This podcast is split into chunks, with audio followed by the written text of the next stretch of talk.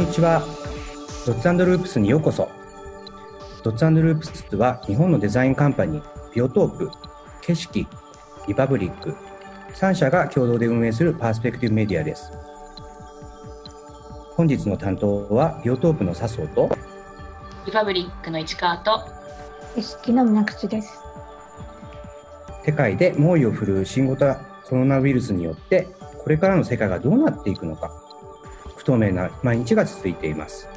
そこで私たちが希望を託したい先駆者の方との対話を通じて明るい未来を作るための視点を集め議論を深める場を作りたいなというふうに思いました。目指していきたいのは一人一人が自分の頭で考え行動するきっかけこれを作ることです。未来の起点となる個人の視点をつなぎ合わせそのループを日本へ世界へ広げていけたらいいなというふうに思っています。今回2回目のゲストは生き物カンパニーの代表を務める菊池慎さんです。では、えー、菊池さんこれから、えー、1時間ほどどうぞよろしくお願いいたします。よろしくお願いします。で、えっと、最初に菊池さんからあの自己紹介を、えー、簡単にしていただきたいんですけれども、今、あの生き物あのカンパニーという、まあ、代表をしながら、かなりいろいろなあの活動を並行してやられているので、あの以前、あの、ね、鮮度っていう、うん、あのまあ、事業もやられて、それをまた卒業されて、今、新しいにいらっしゃると思うんですけれども、改めて菊池さんの腰腰方と、今をちょっと教えていただけますか？わかりました。えっと、はじめまして、菊池と申します。よろしくお願いします。えっと、今、生き物カンパニーっていう会社と、実はあんまり公表してないですけど、食べ物カンパニーっていうのもあってですね。おそうなんだ。生き物と食べ物っていう2社をあの、えー、静かに動かしてますけど、うんうん、えっと、もともとその生き物の方は、あ今まさに社会ではホットトピックになりつつあるんですかね。あの生物とか生態系とか、環境とか資源と人ってどう関わっていくべきなのかっていうところのデザインが終わってないというか、えっと、本来ずっと向き合ってたらよかった話なんですけど、あの、向き合うことを少しサボってきちゃった今の社会で僕たちは次を何するべきなんだろうかっていう問いを持ってやってる会社です。なので、あの、ベースにはやっぱり学びというか、その、例えば僕たちって環境の議論やるとき、実は生物学も生態学も環境学も僕らまともに勉強したことないですよね。はいはいはいはい。うん、で、それ知らないのにどうやって議論するんだろうっていうインプット足りないじゃないかっていうところに、えっと、来月ちょっとラーニングのプログラムを出してみたりとか、うん、あの、これからの課題を解決するためのそのインプットとアウトプットみたいなところの設計をしばらく力を入れてやろうかなと思っている会社です。で、まあ食べ物は実は僕の、これはどちらかというと、えっと、メイン領域というか得意な領域で、うん、まあちょっと先ほどお話もいただいたんですけど、あの、えっと、去年の5月まで5年間えっと、ちょっと大きめのスタートアップの代表を務めておりました創業者でもあります。で、まあ、会社名はプラネットテーブルといってですね、サービス名の方が比較的知られているかもしれませんが、鮮度という、あの全国の5500件ぐらいの農家さんと、まあ、あの首都圏中心の7500件ぐらいの古典のレストランを、えっと、つなぎ切ったサービスで、うん。うん、でまあ、あの365日1個からあの個展に配送してってですね、でまあ、生産者さん、全国の生産者さんから本当に毎日荷物が届いて、それをレストランの需要に合わせて、あのピッキングから配送まで全部自社でやるっていう、実はロジスティクス、物流のベンチャーでもあります。まあ、そういう仕組み作りをやるのが基本的にあの僕の、なんていうんですかね、あの役割で、まあなんか、これを、この言葉が正しいのか分かんないですけど、えっと、まあ、笹生君が例えばビジョンのデザインする人だとしたら、僕比較的ビジネスデザイナー寄りかなと。オペレーションとか仕組みを作る人っていうのが一番僕は適切なんじゃないかなとは思ってますと。で、えっと、その立場なので、こういう今いろんな会社さんが抱えてる課題とか、あのそういったところで仕組み作りのお手伝いをまあいろいろやってるっていうのが今の特徴ですかね。うん。で、ちょうど40に、僕と笹生君実は小学校の同級生なんですよ。ねえ。で僕らもう まさか。40、40になっちゃったんだよ、笹生君。どうするよ。いやー、だから40のタイムででもこうやってもう一回話すっていうのもなんか運命的なね、ね、すごいねものを。感じるよね。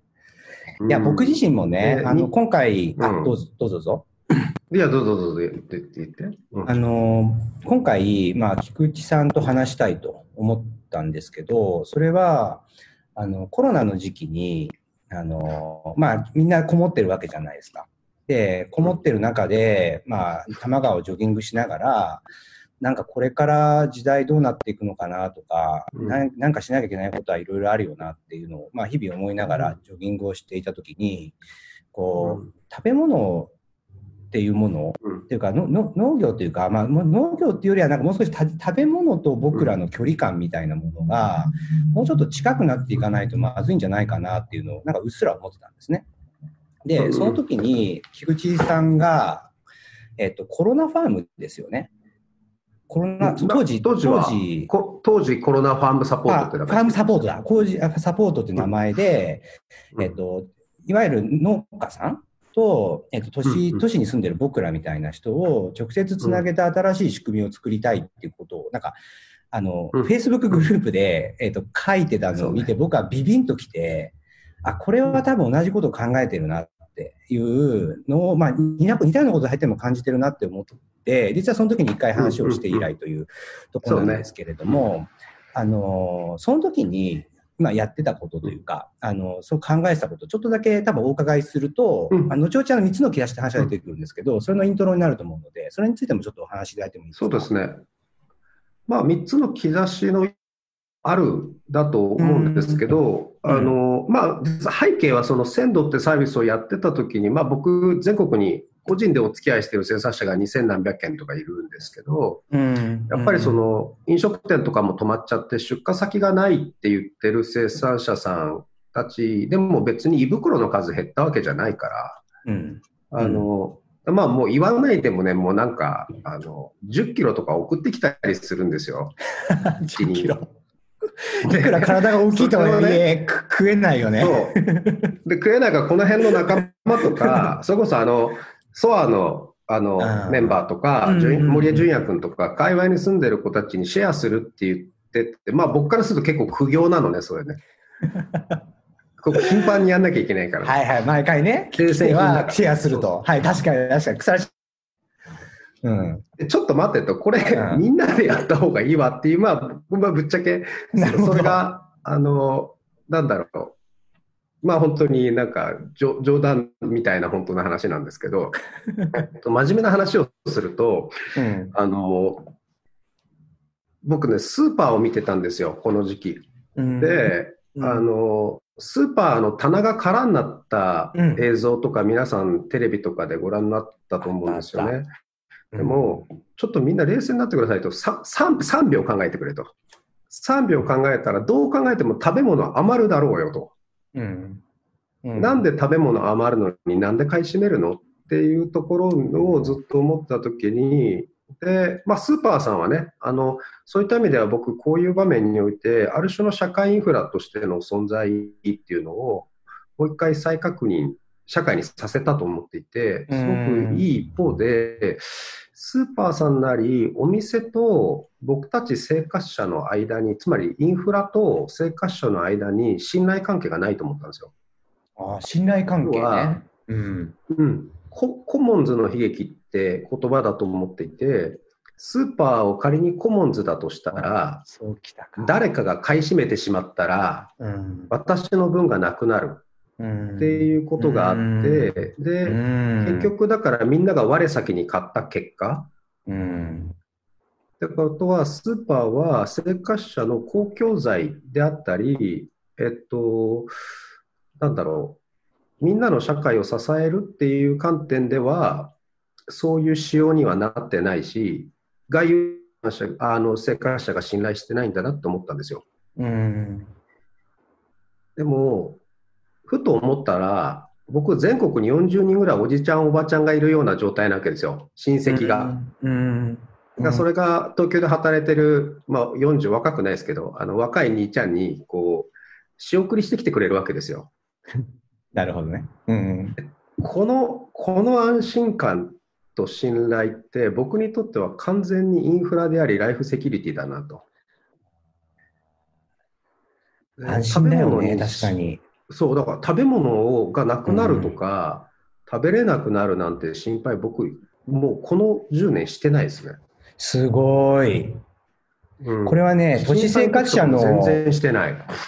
うんあの僕からすると、やっぱりね、あの上なんだっけな、インドとかが、あのロシアか、インドとロシアが小麦のあの輸出なくしてとかニュース見たじゃないですか。あれ見たときに、ちょっとね、あのおおっぽ？なんか人が恐怖を感じるときにあの、ちょっと反応するあのお尻の後ろあたりが、ちょっとビクッとしたのを実は感じたことがあって、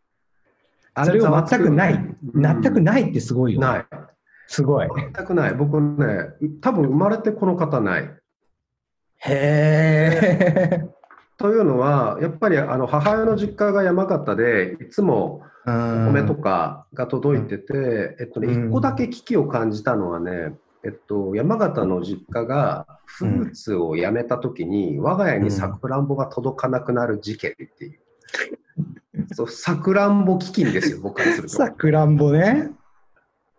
で、あそれぐらいじゃないですかね。でもよく、よく考えたら、えさくらんぼ送ってくれる親戚他にもいたんで、はいはいはい。あの、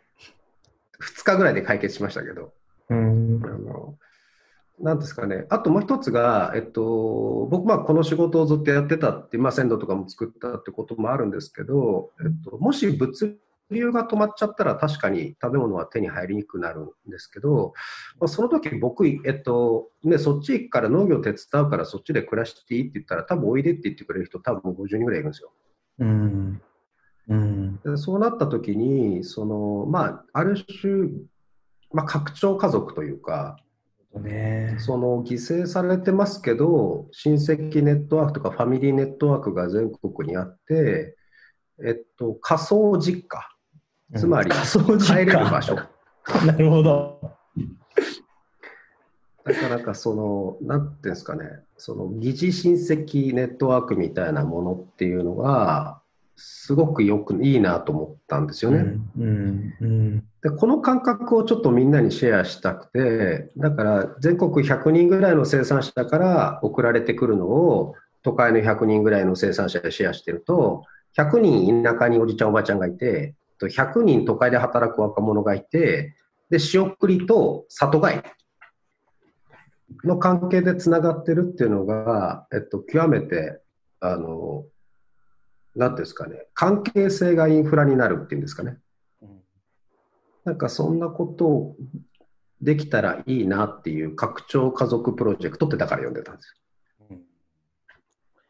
で今、むっちゃ、むっちゃ来ますからね。今どんな感じなんですか？今何何が起こってるんですまあ、かだから、今、だから 2週間に1回ぐらい、僕がサボってるんで2週間に1回ぐらいしかやってないんですけど、今うん。あの、例えば野菜とかフルーツとかも、もう当日にその場で売ってるんじゃないんですよ。もう全員予約してくれるので、うん。で、だから、えっと、40世帯分とか50世帯分をまとめて生産者は1箇所に送るだけなんですよ。うん。うん。で、それを、えっと、40家族とかが来て取り分けて帰るっていうんですけど、やっぱこう触ったり詰めたり、食べ方話したり、で、ちょっと料理上手な、あの、新田さんっていうお女の子がですね、その場で料理して、まあ、20食分ぐらい、うん。で、ランチして帰ったりってするのって、すごくいいなと思ったんですけど、多分家族、食をつ使うと家族を作りやすいって、逆だなって最近気づいてて、多分ね、家族ってね、食を守るために生まれたんだと思います。はいはいはい。うんうんうん。うん。多分、村とかも。まあ、おお猿さんが木から降りてですね、なんかとりあえず育ってて、そこに集落を作ったって観点で言うと、食べ物の確保っていうのが多分家家族っていうフォーマットの起源な感じがしていて、なんかそこがなんか遠距離でもやれる時代でいいなって最近ちょっと楽しんでます。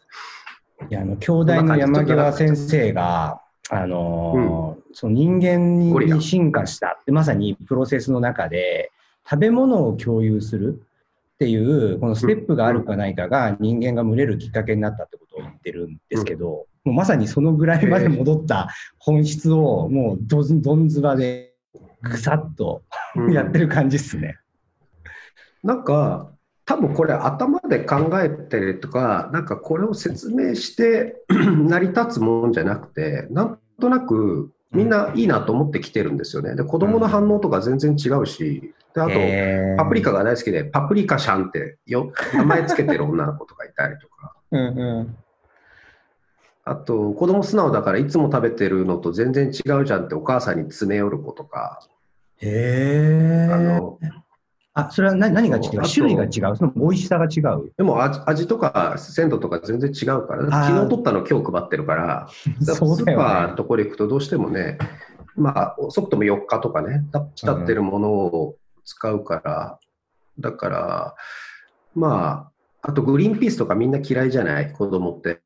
だけど、スナップエンドウバッて割って、中の豆だけ食べさせると、トウモロコシより甘いからね。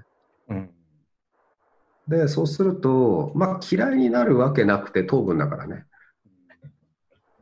で、なんか、そういうところも含めて、なんか食育とか大冗談に構えるんじゃなくて、なんかある種食べ物を手に自分の手で取って、嗅いでかじってっていうことが、多分その日にち、プチ、日常の中にある喜びとか非日常に多分近い感じがしてて、なんかね、その体験が毎日だとスーパーみたいになっちゃうんですよ。義務的になるんですけど、うん1、2週間に1回とか、だから週末だけっていう設計の方が逆にいいなと思って、まあ、これサボってる言い訳じゃないですよ。あの本当にそう、そうの感覚なんですよ。うんなんかね、それが結構、あの、ここ最近の、まあ、あの、忙しかったらやんなかったかなと思ってるんですよね、これね。うん皆さんも。そう。だから、市川さんがめっちゃうなずかれてるけどいいきっかけになりました。きっかけになりました。市川さんがね、あの、すげえうなずいてらっしゃるんですけど、あの、お子さんもね、いらっしゃって、あの、この時期にずっとお子さんと一緒に、ね、あの、長く過ごされた中で、まあ、食卓をどうしようかっていうのもね、結構考えたと思うんですけど、いかがですか、今話聞いて。うん。あのー 多分ねスーパーのことは本当おそらく宮口さんもそうだと思うんですけど皆さん行くたびにすごく感じたと思うんですよね。で、うん。本来であればコミュニティとして、えっと、同じ場所に住んでいてなんかスパゲッティの麺を取り合いする必要がないはずのなんかそのある種のこう仲間であるものが、うん。あそっかここみんなスパゲッティ食べてるんだとかね。あとカレーのスパイスが一気にラックからなくなったりした時にあみんなこれお父さんが突然料理始めたなとか感じることはあっても、なんかその一緒にそのインフラを共有してるっていう感覚と真逆の方向に心理的には働いちゃったんですよね。であとはやっぱりあの、だからやっぱおっしゃってたことは多分その食とか関係性っていうので考えるって、だからもうサプライチェーンとかもうバリューチェーンみたいなものをじゃあこれからどう組み直すかっていうことを、まあご自身の実体験とか一回もそのうんさくらんぼ基金の2日間の経験以外は 必ず安心安定なこう状況にあったっていうのをある種なんかもっと広く仕組みにしてちょっとやってみようかなっていうのがまず一つ目のなんかこのコロナの中での変化でらしたのかなっていうふうにまず感じ聞いてて思いました。そうですね。あと、これ、笹生君、3つの渦の話の方に行っちゃうけど大丈夫？あ、3つの、なんだっけ、あの、視点みたいな。日差し？うん、あの行きましょうぜ。ひ。うん。あの、それをもって今の例えばパスタとか、うん。カレーとか、特定のものが蒸発したみたいになくなるっていうのは、なんでかっていうと、多分買う側の我々のスキルが偏ってるんですよ。うん。それしか料理できないんでしょ、多分。で、カレーのルーをちょっとこだわりたい、あの、なんか、と、なんか男がちょっとやりき出しちゃったパターンだと思うのね、多分ね。いやいや、そもそもカレーぐ、カレーから出なよっていう、子供飽きてんぞっていう、スパイスカレーと、なんかゴールデンカレーとバーモントカレーの違いでしかないんだけど、それっていう話でしょ。で、何が言いたいかっていうと、その、食べ物って、えっと、あるものをどう保存してしようかとか、どう美味しく食べようかっていう人間のその根源たる探求と、うん、から生み出した数々のテクニックとテクノロジーなんだよね。うん。うん、でテクニック、人間側の技術ね、うん、テクノロジーは外側の道具とかの方の技術だとしたら、その、うん。うん、なんかそこのインストールが多分中途半端で、だから、まあなんだろう、ぶっちゃけ全員があの1億総おままごと時代だと思って。おままごと時代。なるほど。うん、そう。でも、えっ、ー、と、ニューコープ、あの、食材選べないんですよ。うん、うん。あの、あれですよね。種類4、そうそうそう。あのコロナサポあのファームサポートがあのニューコープっていうものに実は今進化していてっていう話あそうです、そうです。うん、ニコプって今呼んあの、コロナファームサポートっていう名前を、まあコロナもついたっていうのと、ファームサポートじゃなくて僕らがサポートしてもらってるからやめようぜってなって、なるほどね。で、まあ、新しい生協みたいな意味で、まあ、別に何も考えてないですよ。とりあえずニコプってついててるだから、もうちょっと誰かね、かっこいい名前考えてほしいんですけど、あのね、本当にね、これ、これベンチャースタイルで、とりあえず、とりあえず分かればいいって言って、進んでるみたいなところがあるんですけど、で、そうすると例えばなんか、あの、まあ、何月何日のチケットっていうと3500円とかって決まってると18種類とかって入ってくるんですけど当然見たことない野菜とか普段使わない野菜とかやっぱりあるんですよ。うん、でそれをどうやって美味しく食べるのかとかの情報交換がまた生まれてたりとかあの生産者さんが料理に料理、えっと、料理の紙をつけて送ってきてくれたりとかで、もうそれはもう生産者じゃないですね、僕からするとね。あの、親戚のおばちゃんがですね、えっと、これは、なんか、どう美味しく食べるのかっていうのを、とりあえず口伝で教えてくれてる感じで。うん、なんか、その、何が言いたいかっていうと、その技術承継とクリエイティビティみたいなものが、その特に、えっと、実はテクノロジーではなくて、テクニックの方、手の、僕らのスキルやテクニックの方とか、またそれを手を使ったりとか体を使ってものを作ることの、えっと、僕ね、楽しみというか、その入り口、僕、今回コロナ結構いいきっかけだったんじゃないかなと思ってるんですよね。うん。で、なんで、えっとテクノロジーからテクニック時代へみたいなのが一つの節目としてちょっと見えていると。で、テクノロジーや道具が、それをなんかこう、支援してくれるような世界観に少し揺れたように見えた。まあ、そっちにシフトしたとは言い切れないですけど、揺らいだなとは思ってはいます、揺らいだよね。いなくていかがでいかがですか？まさに今おっしゃってた話、とっても実体験というか、その実感としてあって、今そのスーパーに行くと、大体季節問わず何でも揃って、野菜が揃っているという状態で、何か作ろうと思うと、それに必要な材料をとりあえず全部揃えないと作れないみたいなマインドセットに割となっている気がするんですけども、うんうん、でもそうなると、その、じゃあたくさんこの時期取れたからとか、今年はたくさん取れたからそれをたくさん消費しようというマインドになかなかならなくて、その365日何でも作りたいものが、作りたい材料で作れてしまう。うん、それが意外とその、いろんなところで制約になったり、それこそさっきおっしゃったみたいな作り手のクリエイティビティみたいなのを、その育てないようにしてるんじゃないかなっていうのはすごくあの納得感ありました、うん、今のお話で。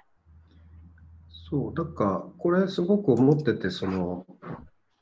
あの食べるとか料理をするっていうのが、えっと、負荷であった時代から喜びであった時代に変わるためにそのなんだろうスレッシュホールドというか水面が一体何だったのかっていうと、うん、僕多分、えっと、速度だと思っていて、うん、であの多分みんな今ね全力疾走してる状態で、どうやってご飯食えっちゅうねんみたいな話なわけですよ。僕走りながら吉湯食えないですねさすがに。うん。あのねあのカレールーを飲んでる人もいましたからね、ねどっかにね。そうそう時代を象徴してますよね。なんかいろんな意味でね。時代象徴してるでしょ、あんなの。なんかストローさして、ちょっと待てと。そうそう、そうだよね。だから栄養摂取でしかないっていう人もいていいと思うんですよね。それだけ熱中できる何かがあるっていうの、うん、僕だともう本当に集中したら飲まず食わずのね、図になるので、うん、そういうのはあるんですけど、えっと、特に僕ね、あの、そのなんだろう、デジタルの世界と、そのオフラインの世界で言うと、僕すごく物理を大事にしていて、うん、で食べ物ってやっぱり運ぶんですよ。物理ね。だから、人も物物を動かすから、えっと、人間が頑張って走るか、車が頑張って走るか、まあ、何らかとにかく運ぶんですわ。うんうん、でも、うん、その通信の速度だったり、情報の速度には揃っていかないんですよね、どうあがいても。で、その情報の速度に合わせていろんなものを組むと、やっぱりそのリアルワールドがついていけなくなっちゃうんですよね。で、そうすると何が起こるかというと、捨てなきゃいけなくなっちゃうんですよ。なるほどね。で、うん、なんで、で、今回僕良かったのは、その、あの、その3つのって話で言うと、あの、見えるものが増えたんだと思うんですよ。速度が急に落ちたというか、強制的に一回ちょっとブレーキって言って、この新幹線でバーって走ってるところがゆっくりになったから、多分手元が見え始めたんでしょうね。で、で例えばそれが量だったものから同じ食べ物なのに速度が落ちたんで、あの、なんか栄養補給のものから作って食べてコミュニケーションする楽しみっていうのが実は同じものなんだけど、速度が変わったことで評価が変わったんだと思ってて、なんかそれはすごく意識してますね。街もそうなんです。だから、あの、もともと別に何も変わってないですよ、そこ。あったんですよ。うんうん、でも、あの、ゆっくり歩くようになったから、あの出勤のためにもうバーって駅まで足早に行くじゃなくてお散歩するようになったからその地域から見えるものとか多分増えたはずで。でなんか仕事と休息とか都会と田舎みたいなものじゃないと非日常を得られなかったところから今自分の半径3メートルから5メーターぐらいの中でのその発見というか認識新たな認識がある種エンターテインメント性というか喜びを持ってきたんじゃないかなと思ってますね。それが3つ目というか見るものが増えたかなっていう感じかな。うん、いやなんか見えるものかな。うん、僕あのちょうど菊池君とあのスカイあのズームかで話したうんうん、あれ多分4月の緊急事態宣言がうん、あ後半ぐらいかな。あのちょうどまさにあの真っ盛りだった時期で、であの、ね、あの時期に僕が頭に浮かんでた言葉っていうのはスローワールドっていう言葉が浮かんでたんですよね。うん、で、まあ、それずっとスローワールドなのか別としても、えっと、その、まあ、ある種、気候変動でちょっとだけ綺麗になったりとか、北京の空が綺麗になったりとか、えっと、まあ、例えばその僕自身がまあ料理を料理をすること自体をエンタメにするというかあの毎日の一番の楽しみになってたっていう感覚もあったし、あとは自分の娘を初めてのお使いをやったんですね。で、あの近くにあるスーパーがあっておじさんがいてであのちちっちゃいおじさんあのスーパーなんですよそっちの方が面白かったから、そこに行って1時間やるのを横でずっとひたすら動画撮ってるみたいなことを。うんうん、そうすると観察をじっとするっていう形で子供と接点を持つと、うん、なんか味わい方も全然違うし、えっと、単純に子供との接点も楽しいって、これってなんかちょっとした間で、その時間が、あの、スピードが緩んだことで、その間のなんか余白だったり間っていうものを通じて、自分がそれに対してなんかアクティブにそういうものを楽しめるとか味わえるっていう、なんか体験がむしろいいなって思った。っていう、なんかそのあたりの、なんか今まであればその UX とか言って、多分効率化することで削ぎ落としてた概念を、えっと、むしろ味わおうぜっていう、なんかその体験がある種さっきあの、ニューコープであの話されてた、その個人個人の人をつなげて、まあ、ある種効率化するように見えるんだけど、そうではなくて、その裏にある体験自身をいかに楽しむかっていう視点に転換していくっていうふうに、まあ、僕自身はちょっと今さあの今日の兆しのね、話を、があのニューコープにつながっていったって話は、そういうふうになんか感じられた。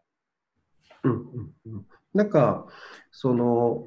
なんですかね、えーとまあ、テクノロジーってみんないろいろ言うんですけどそのある種やっぱり効率化の道具ではあってで人間が何かやるのが大変だから、まあ、道具に頼ります。っていう大量処理難しいとか、高速処理が難しいってことでしかそもそもいわゆる技術テクノロジー側はそれが存在価値だと思っていてで、問題はその、ださっきも話したけど、じゃあそれに人間がついていけるかっていうと、それこそ秒速 6, 6万回転と、アーグメントね、分速6万回転の機械に人間ついていけないでしょ。うん。うん、で、だから結局人間はそれを任せたら、じゃあそれ以外の時間何するのって方がはるかに大事で、うん、なんか、あの、お椀作るときに木を切り出すのは機械の方、やっぱこうお椀の形に成形してやるのは別にカッターで切り出してもいいんだけど、やっぱり絵付けは丁寧に人間の手でやった方がいいわけで、で、なんかその辺のところを含めて、なんか、うん、あの、住み分けってわけじゃないんですけど、なんかそこのデザインが今まで悪すぎたんじゃないかなとまあ思っててですね。で、なんだろう。多分これ、まあ、みんな分かってるんですよ、これ実は。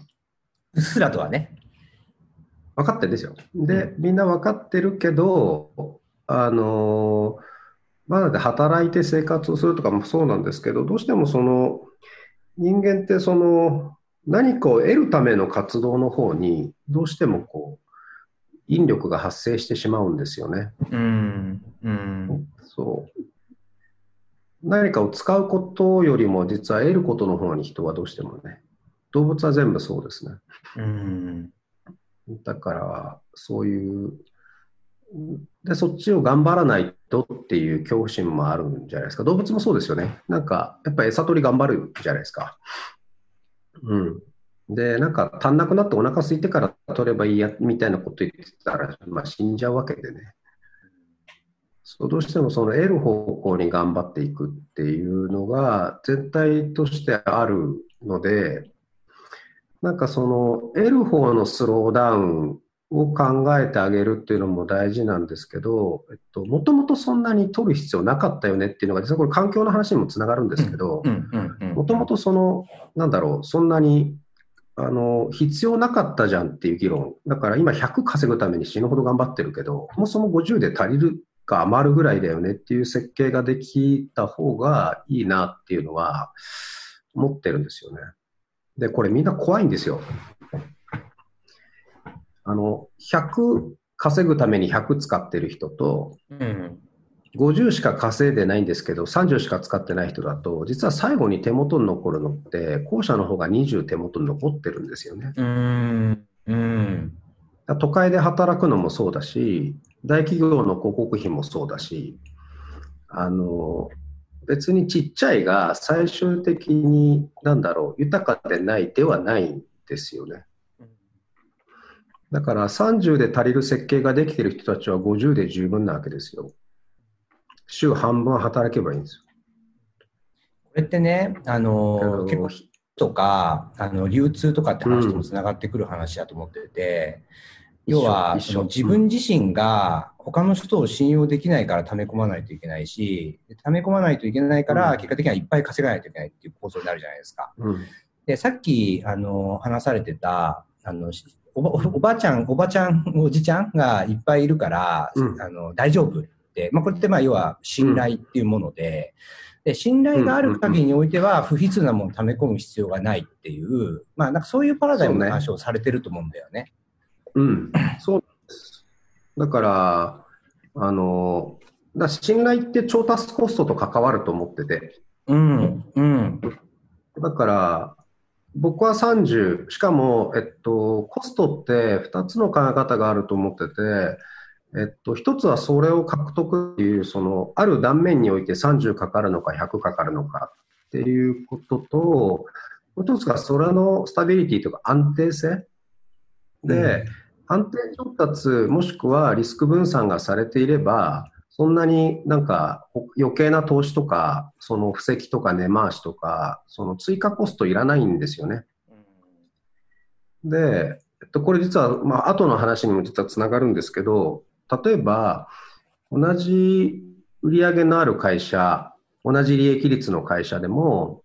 お客さんの、えっと、継続率が80%以上の会社と、えっと、顧客の継続率が20%の会社だと、えっと、前者の方が価値は高いんですよね。うん。うん。で、それは獲得コストとか、うん。ですよね。で、なんかそういったところが、あのちゃんと評価をされる。だから未来のコストを最小化しているっていうことが価値だよっていうと、実はインパクト投資の計測にも使える考え方だと思っていて。やばいの来たね。そうきたか。だから例えば、なんで、あの、環境とか、ね、に対して、えっと、今やっていくこと、もしくは負荷をかけないでやる会社が、価値が高いのかっていうことの説明ってみんななされてないけども、多分一番シンプルなのは将来のその調達コストを劇的に下げるっていう意味で言うと、だから本来は DCF とか、まあ現在価値にならしてみると価値は高いとも言えるはずで、あと、さくらんぼを新たに作んなきゃいけない。木を買って植えて育てるってコストはいらないはずで。うん、だから、まあそういったことも含めて、あの、実はその、小さく一定の需要が安定的にちゃんと、あまあ、調達が安定的にできていさえすれば、あの、いいじゃないかっていう考え方ってすごく価値を上げると思っていて。うん。そう。だから、それは丁寧にやりたいなと思ってますね。これね、すごい、あの、もともと菊池君は、あの、最初のキャリアがギわけじゃないですか。投資銀行で、で、DCF のね、あの、だったり、ああいう世界にいた人じゃない、うん、ファンドにもいたし、で、将来価値を高めるっていう概念でずっとやってた人で、うん、で、えっと、まあ、そういう意味で言うと、その基本、金融資本主義みたいな概念って、結局は、あの、将来のその価値を高めていくために資本の力を使っていくっていう、あの、アプローチだし、だから資本集中させるし、で、さらにレバレッジかけるしっていう考え方だけど、今話してた獲得と、えっと、継続、安定かなっていう二つの考え方って、これって多分持続性の話なんだけど、あの、まあ、要は、あの、成長し続けるものじゃない。で、かつ、多分なんか、これ何を言ってるかっていうと、エネルギーのことを言ってるんだと思うんですね。あ、そうなんです広い意味で。あの、資本じゃなくてエネルギーの獲得と安定っていう概念での話をしてて、でそうすると多分エネルギー、食、えー、その他、あの、資源,、資源とか含めた、あの、新しいパラダイムの提示をしているんだと僕は受け取りました。まさにそうで、あの、いかに理想、今、こう、えっと、効率、資本効率なんですよね。今、突き詰めると、金融って、うん、あの、資本主義って。うん、なんで、いかに効率よく使うんですかっていう観点で言うと、本来は、えっと、変化はしていないんですよ。あの、なるほどね。資源については、いかにちっちゃいエネルギーで大きな効果を出せるのかっていうことを、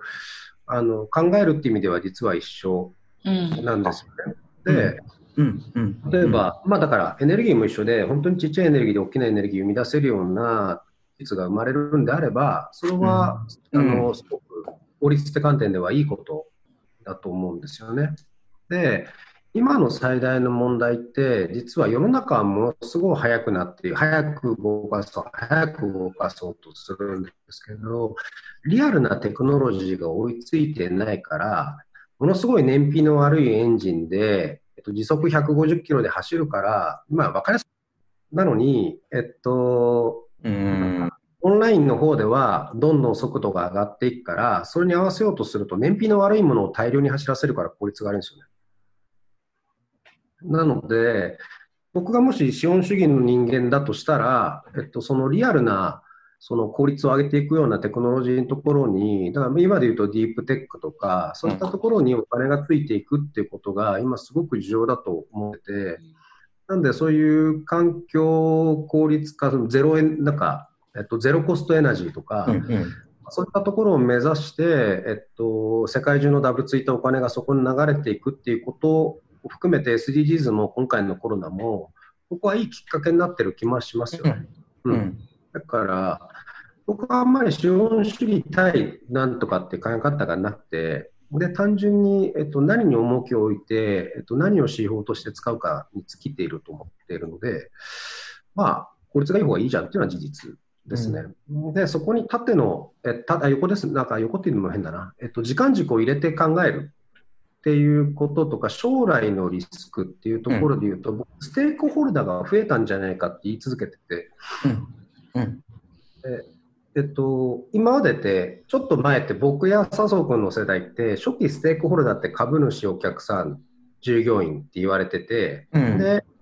CSR とか CSV が出て、CSR が出てきた頃かな、えっと、うん、いわゆる、えっと、ローカルコミュニティが入って、まあ、地域、地域社会が入って4つのステークホルダーって言われて、で、このステークホルダーマネジメント大事だよねって言ってるんですけど、僕ね、0番目忘れてるよって言い続けてるのがその資源。うん、生物生態系で、もともと5なんですよ。だから4プラス1っていうよりも、もともと5だったんですけど、僕ね、もう1個増えたんだと思ってるんですよ。うん、面白い。でこれが、えっと、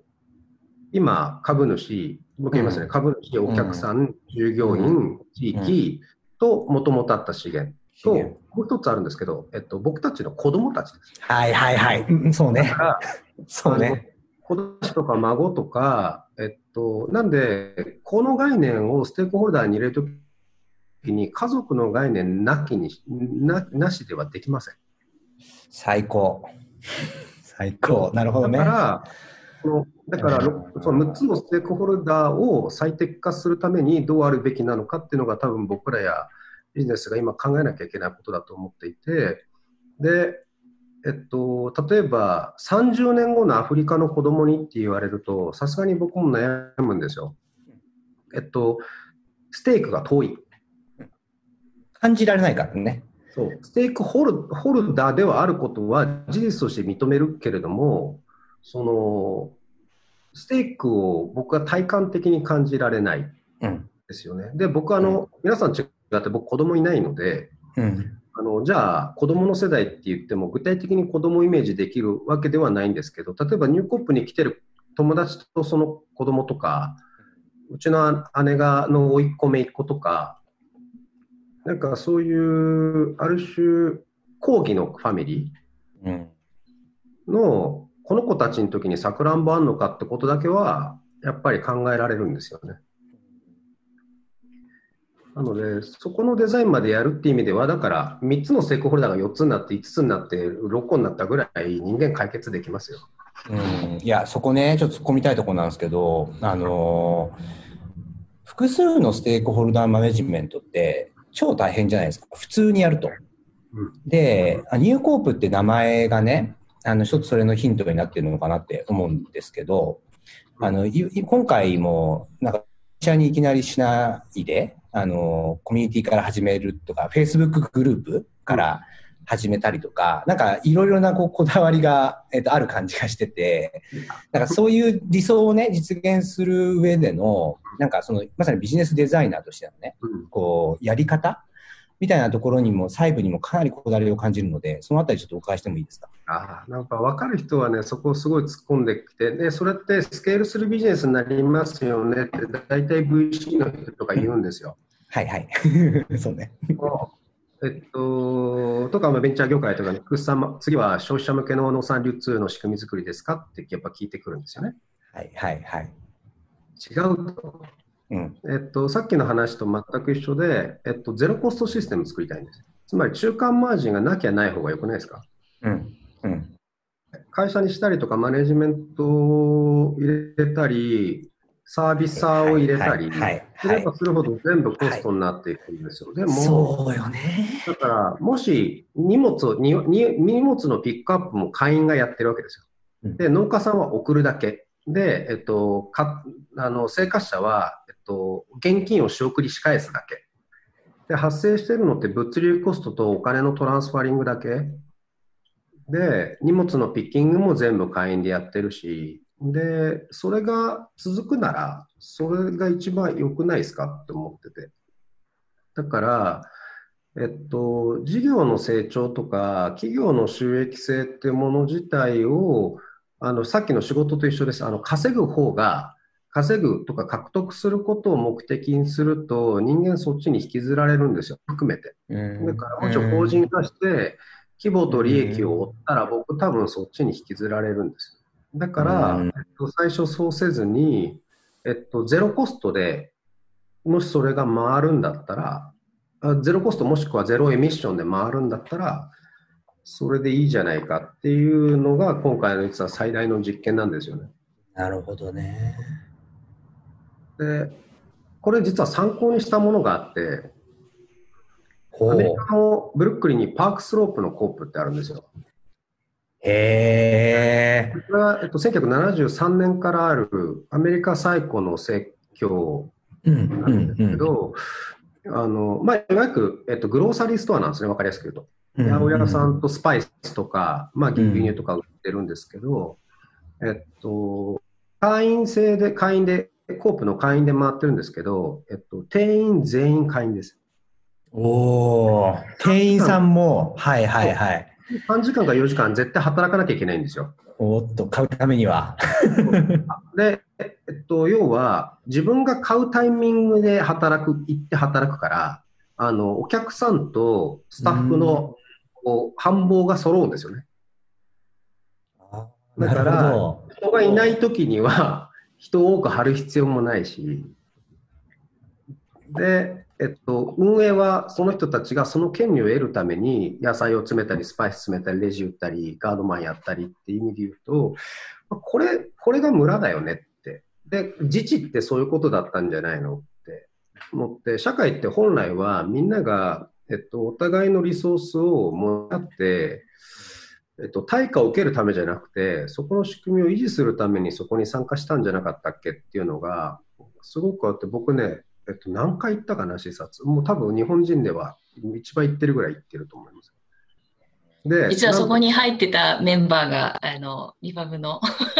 あ、そうですか。中にも、はい、いますね。いや、まさに今、はい、今ふ、振ろうと思ったんですけど、自主といえばリパブなので、市川さん、今の話聞いていかがですか？あのいや、本当にですね、今、その、東京でフードデザインラボみたいなのやろうとしてる、まあ、関連事業を立ち上げようとしてる大山貴子ちゃんっているんですけど、まさに彼女がニューヨークに住んでいた時に、自身もやっぱりそこに所属していて、で、やっぱりその、自分たち、その、要は多分双方向性の話を今すごいしてるなと思っていて、うん、今までは生産者とバッとなんとなく漠然と流通させて、十分にあるから、これで消費者に、まあ、生活者に届くでしょうと。で、十分に足りうるものが安定して供給されているので、それを買い取ってくださいっていう、すごくこう一方向のコミュニケーションだったのが、まあ、あの、もうその店員とか生活者とか、まあそういうことの境もなくなって、それぞれが、あの、その、なんていうのかな、その関係性の中でなんかこう、それぞれが貢献し合って、あの、お互いにこうエネルギーを注入し合って、その仕組みが成り立つっていうことのまさに、あの、いい事例ですよね。そうですね。本当にそう思います。うん、で、まあだから笹生君の会社の名前がビオトープだから、もうまさにそうなんだけど、ね、これが実は生態系で、うん、なんかよくね、あの生物、生物方法とか生物応用とかで人間間違うことがあるんですよ。あの生き物ってリバウンドテールって言うんですけど、ギブアンドテイクで成り立っている部分もある一方で、この環境に存在することで貢献しているっていう、その、えっと、交換だけでは測れない存在価値ってあるはずで。はいはい。で、まあ、一番わかりやすいところで言うと、えっと、ドアの前に人が立ってたら、そのドア入りにくくないですか、うん、うん、それセキュリティって言うんですよ。うん、でも、それって別にその人はなんかガードしようと思って立ってるわけではないですよね。ただただ存在するだけでセキュリティ価値が出るんですよね。うんだからそういったところの評価を評価軸みたいなものが今ないから皆さん苦しまれてんじゃないのかなで僕ね今社会苦しんでると思ってるんですよみんなこれ多分感じてるんですよ。でもその評価軸がないから、えっと、それを認めるというか、それでいいよねっていう、あのそこの町、そこでよくあの本読んでるおばちゃんがいるんですけど、あの人のおかげでこの道ほっこり価値があるんですよね。なるほどね。まあ、いいですね。そうなんかそういうことを含めて、そのなんか対価を測定するまあ、だから提供した価値に対しだから価値を相手が感じるものなので、うん、僕が渡したものに対して何かその人の心が動いてで価値が生まれて対価が発生するっていうことのメカニズムだけで物事を設計しようとしてるからですごく PL 的なんですよ。いやこれね、すごい、いや、あの、このトピックは だけで2時間ぐらいいけちゃいそうな気がするトピックなんですけど、あの、まさにそう、そう、総理、互形性とか、総理共生とか、うん、規制とかあるじゃないですか。うん、こう生き物っていろいろな関係性のパターンがあって、で、そのうちのまさに互形性っていうのがギブアンドテイクっていうあの概念で、あの基本的にはその市場経済ってそれだけに成り立ってるんだけど、それ以外の関係性、まさに矢印、さっきあの石川さんも矢印っておっしゃいましたけど、多分相互性かな？みたいなものの関係性が本当はもっといっぱいあるはずなのに、えーと、それが可視化されてないし、それの作り方自体がわからないっていうのが、あの機械のフィードバック、機械の世界ってやっぱり一方向だし、あのロジカルな流れになるから。レスポンスが必要だ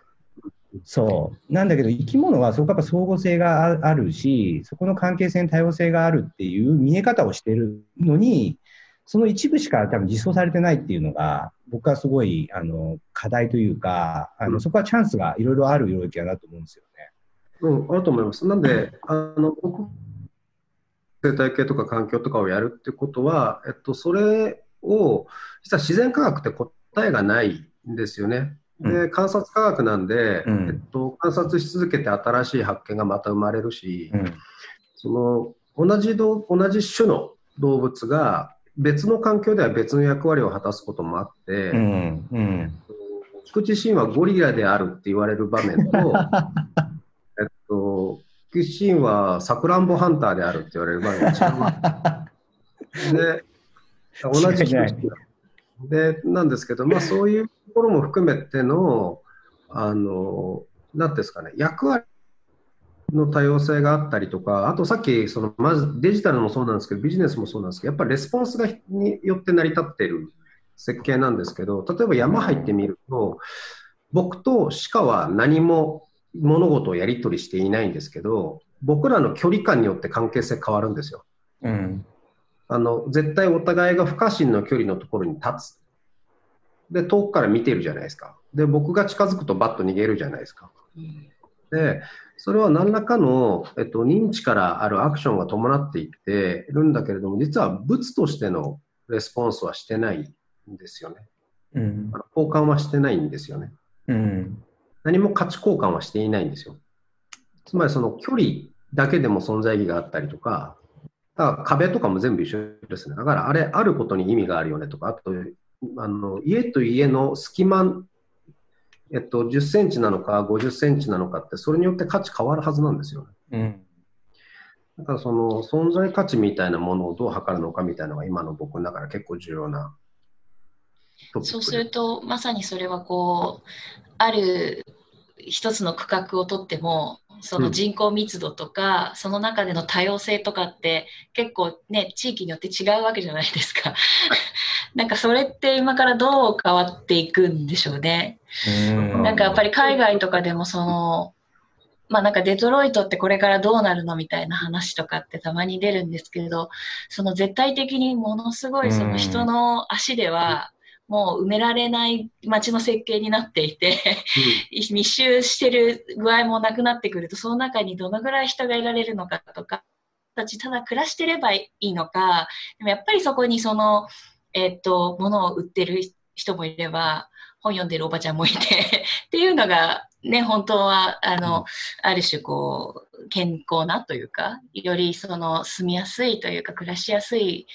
生態系なのかなと思ったりもするんですけどね。そうじゃないですか。なんか一応、あの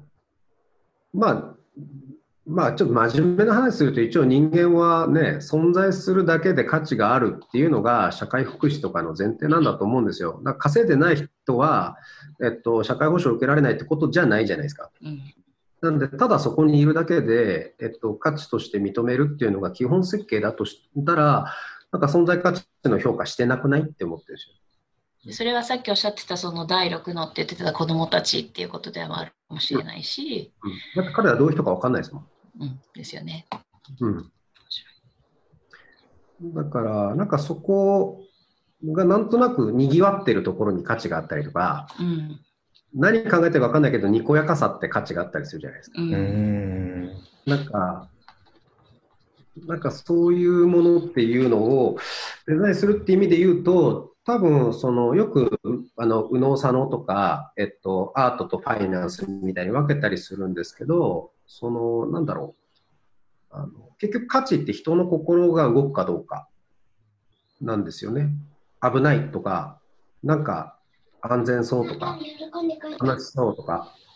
なんかそういうことで言うと、人の心の振れ幅ってもの自体を歌詞として見ると、なんかいろんな設計しやすいなって思ってますね、最近。今ね、ちょっとここを突っ込みたいところなんですけど、うん、あの、生態系をデザインするって一言で言うけど、結構難しいじゃないですか。で、えっと、ななんで難しいかっていうと、まさに、まあ、多様で、で、あの、それは、あの、環境要因として多様で、で、かつ構成要因として多様で、で、それを処理するあの頭でされても考えて処理できない多様性でで、かつそれが状況によって変わるって、時間軸まで多様になってくるっていう、えー、とことが起こっちゃうっていうのが、多分生態系なんだけど、例えばその農業とかっていうのは、実はそういうものを当たり前のように扱ってきたわけで、あのいろいろ多分そこに対して、なんだろうな、向き合っていく知恵ってあると思っていて、で、多分菊池さんはそのあたりをあの素でやられているビジネスデザイナーだと僕は思うので、なんかそのエコシステムってものも、例えばじゃあうちの庭で何かを作ろうって話と、えっ、ー、と、世田谷区で作るみたいなものがそれぞれあるじゃないですか。その時に、例えば菊池さんだったら、まずどんなふうな、あの、ことを考えて、どん、もしくはどんなことをして、で、そういうのにアプローチしていくって感じで考えられるんですか？もう、えっと、結構僕、ここ明確に答えがあって、えっと、すげ僕生態、生態系デザインし、農業はしていないんですよ。していない。あそうなんだ。環境制御してるんですよ。うん、農薬とか肥料とか。はいはいはい、はい。なるほどね。はいはい。うん、で、えっと、農薬で、要は、そう本来そこ虫いても当たり前なんだけど、虫を防除するし、人間が食べ物を作るために生態系を制御してるんじゃなくて、農業は極めて反自然的です。うん、反生態系的です。はいはいはいはい、はい。はいはい、構成農法っていうこともやっぱりあって、あの、例えば、まあ、いろんな作物とか生き物とかがわさっていくと、えっと、それは、えっと、リスク分散の話をしていて、特定の作物がガッて全部やられるわけじゃないと。いろんな作物、いろんなフルーツいろいろあるし、いろんな虫もいるから、お互いがでやって、だから6割、4割ダメージぐらいで済むんだよって言ったのが強制農法。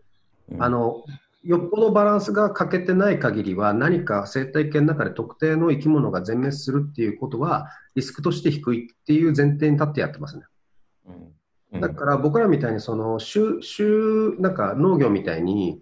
その収穫効率を上げましょう、まあ、収量とか単収って言ったりするんですけどそういったものを上げましょうって言って効率給するって観点から言うと制御が絶対伴います。なのでえっと、まあ、とりあえずほっときゃ全滅することはないから、残った6割が実りだよねっていうのが強制農法だと僕は思ってますね。で山にブドウちゃんとなってるじゃないですか、食べれるやつ。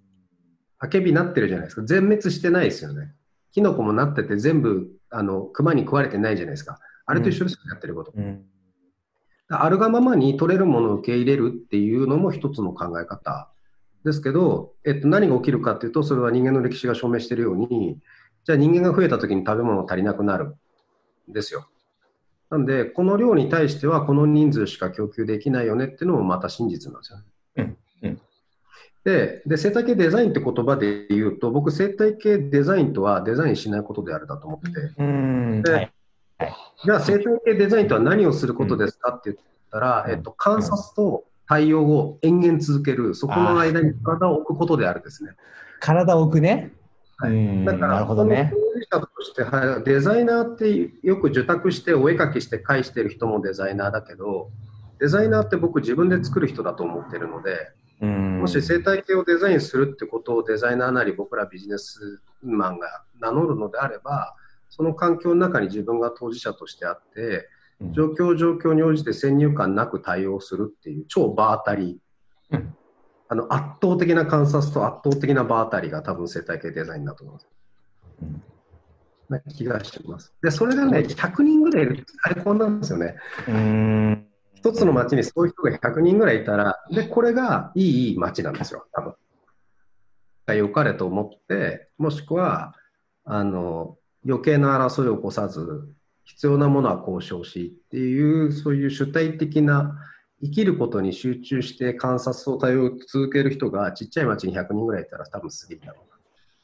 うな。なんかそんなの思ってますけどね。いや誰でもデザインすることが必要な理由がまさにここにあのシンプルに述べられてるわけですけど、市川さん、しびれますね、この話。本当ですね。どうですか？小さい町にっていうか、東京にも100人いますかね？いいんじゃないですか、いいと思いますよ、ぶっちゃけ。うん、で僕ね、今回コロナでいいなと思ったのは、僕ね、下の家に、えっと、子供が2人いるのを知らなかったです。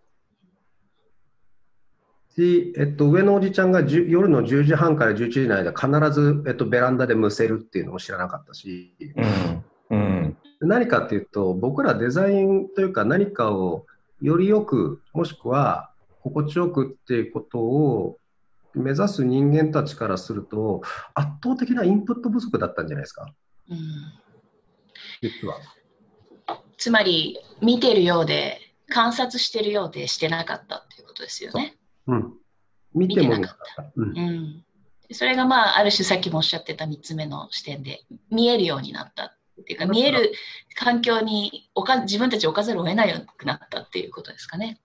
だからなんかよく地方に行って、いきなりなんか地方コンサルタントとか、なんか地方創生デザイナーみたいなやつが、えっと、街のことなんかできねえよって言ってるおじちゃんたちの言葉の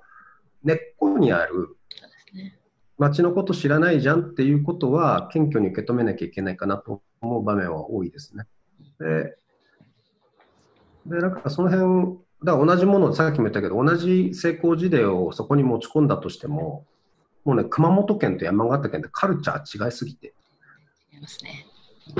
無理みたいなのがあるんですよね。そうだからその辺はね、結構楽しいですよ。あの、やってる。一つと同じにならないっていう。なんかその今僕その教育のテーマで少し、うん、あのまあ、子供が自分の未来を想像して、うん、イマジネーションしてでクリエーションするっていうことをやっていける、あの、環境を作っていきたいと思っていて、で、まあ、えっと、コロナ中にもそういうワークショップを、あの、やってたんですけれど、やっぱり、あの、や、や、やってて思ったのは、今、チーム、フェイスブックでもチームがあって、で、全国の小学校の先生が、なんかいるわけですよ。あの、15人ぐらい。で、うちのは今、休校になってますとか、うちはこうなってますみたいな話を、あの、寝かしつけ終わった後に夜、ズームで、えっと、延々と、今何が起こってる？って言って、何やるといいんですかね？みたいな話をこう延々と喋ってたりしてたんですけど、なんかその自分では現場って感じ、100%は感じ得なくて、今の環境だと。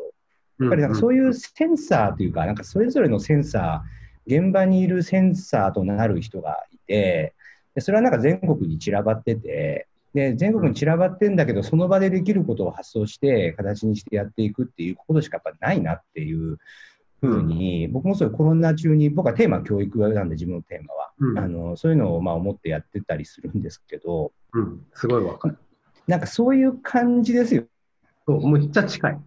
なんかそんな感じだよね、なんとなくね。ちょっとまあ僕はあの現場っていうところが今、学校の現場になかなか行きにくいので、そこ若干難しいんですけど、まあ、自分の子供と接している感じと、あとはお父さんたちとこう喋ってる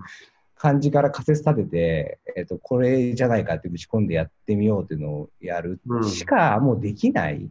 あの、これだけ複雑になっちゃうとって。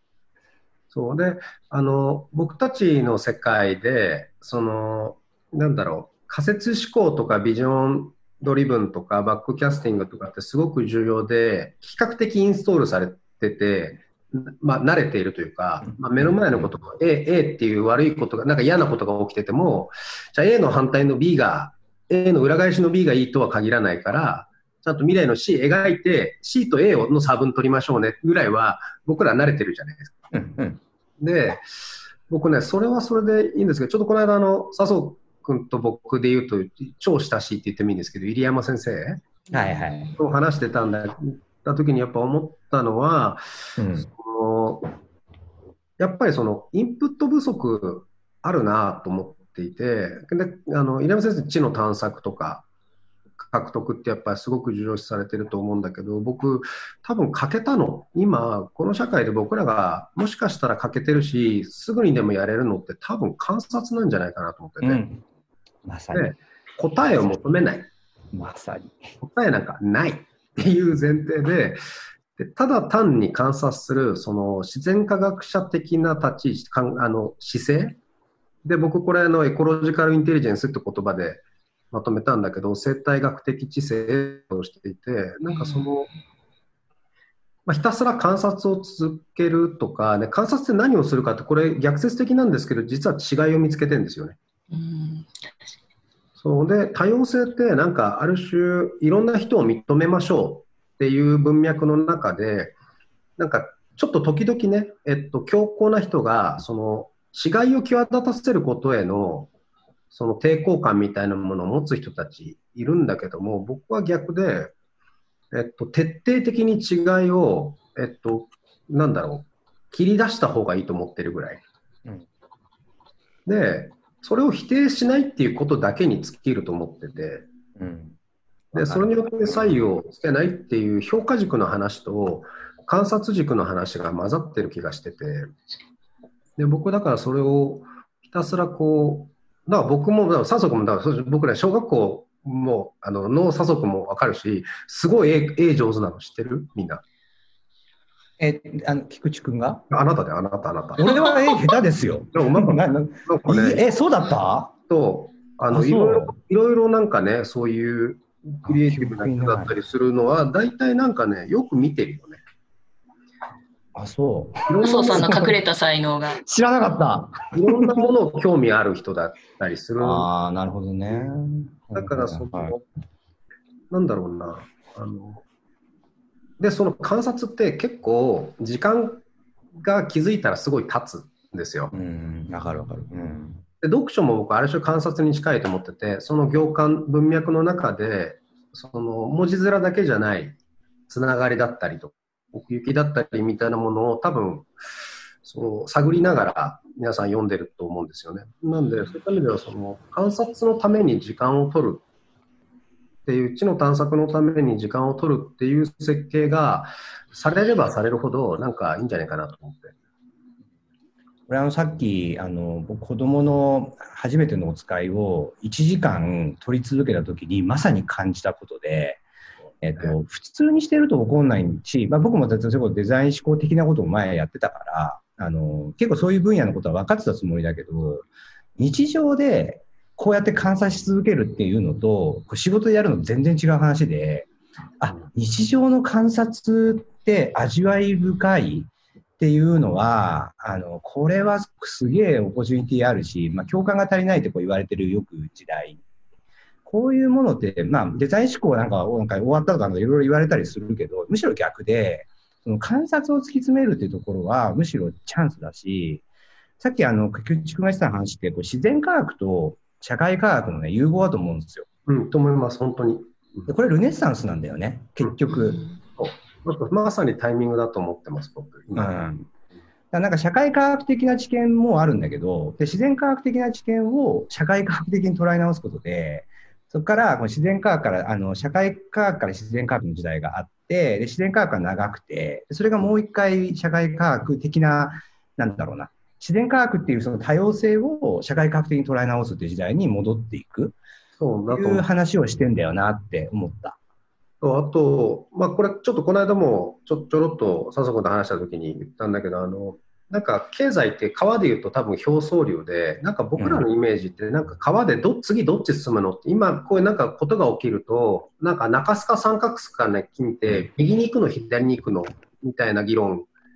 がされてる気がするんだけど、僕ずっとね、違和感があって、僕ね、縦横の渦のように感じてて、うん、いつもなんかぶつかっててぐるぐるしてて、で、なんか30年から40年ぐらいで同じ姿を、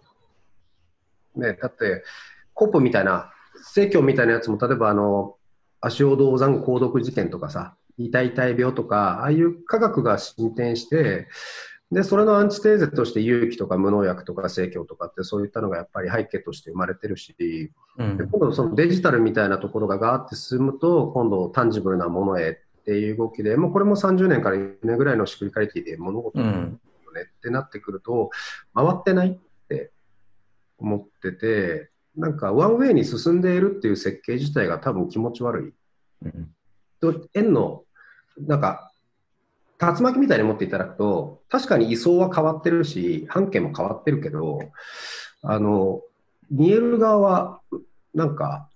あんま変わんないんじゃないかな、みたいな見方をちょっとして。上から見るとね。上から見ると同じ場所にいるっていう、ね、うん、だから真ん中一緒で、今どっち、うん、今どこで流れてるのってだけの感じだったりとか、あと経済って多分表層流で、表の見えてる、僕らが見えてる川なんだけど、多分、えっと、今の川って人間が変えちゃった川とかも多いんだけど、空から撮ると元あった川の位置、伏流水が走ってる川の位置が見えたりするのね。うん、あそういうなんか、もともとあって、そこにちゃんと脈々と流れているものが時々表に出てきて表層流に混ざったりとか、で、あの、ちょっと目線を上げてみると、上から見てみると、もともとあった流れがよく見えてくるっていう時もあるはずで、なんか、急にこれが現れたわけではないし、全部、あの、人が稼ぎたいっていう思いも、あの、確保したいって思いも、その一人儲けたいもそうだし、なんか全部の感情ってもともとあって、で自然を大事だと思う気持ちとかそこと付き合ってきたっていうのも多分もともとあるんですよね多分ね。うんうんうんで、もともとあったものがこうたまに顔を出して混ざったり、今どっちの顔が強いかっていうだけで、今なんかすごくその、あの、エコでないものを簡単に批判する手段になってたりするじゃないですか。うん、僕、ある種のその、なんだろう、今出ている顔みたいなものは、あの、あんまり意識しないようにしていて、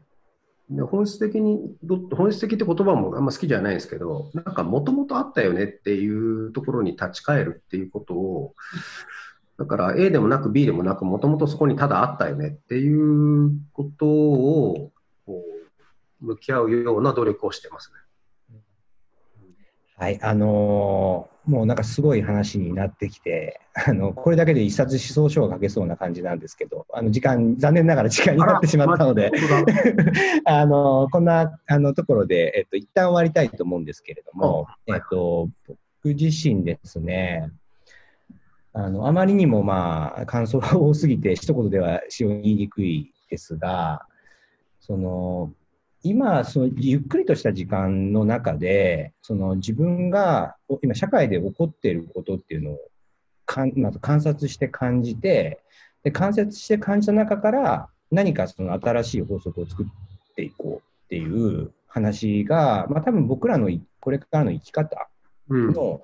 話を多分されていて、でその中であのやっぱり菊池さんの中での一番本質的なところっていうのが食べ物っていう、まあ、生き物、まあ、生き物ってしそうだし、食べ物っていうのは、それを実際に、まあ、社会でやっていく上での、まあ、まあ、フィールドというか、現場なんだろうな、というのを、えー、感じたし、うんと、なんでしょうね。まあ、エコシステムデザインはデザインしないっていうの、まさに、僕らはずっと機械のなんか世界で、